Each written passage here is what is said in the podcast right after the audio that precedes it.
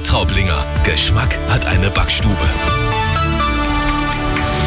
Es ist 15 Uhr, ich bin Sophia Leuchten.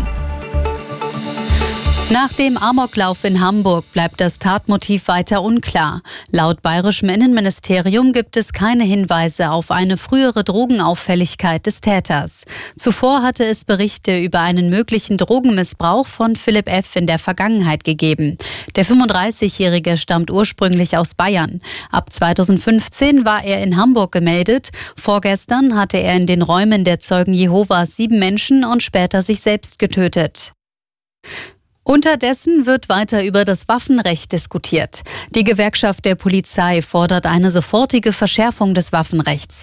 Die schnelle Gesetzesänderung aufgrund der sich gefühlt mehrenden Vorfälle sei wichtiger als eine vorherige systematische Überprüfung der Anpassung, sagte der Chef der Gewerkschaft Kopelke dem Redaktionsnetzwerk Deutschland. Im Haushaltsstreit der Ampelkoalition sieht Finanzminister Lindner jetzt erst einmal seine Ministerkollegen am Zug. Er selbst fühle keinen Einigungsdruck, sagte der FDP-Politiker der Welt am Sonntag. Ursprünglich sollten die Eckwerte für den Haushalt 2024 am kommenden Mittwoch im Kabinett beschlossen werden. Lindner ließ den Termin jedoch platzen, weil er sich mit seinen Kollegen nicht einigen konnte.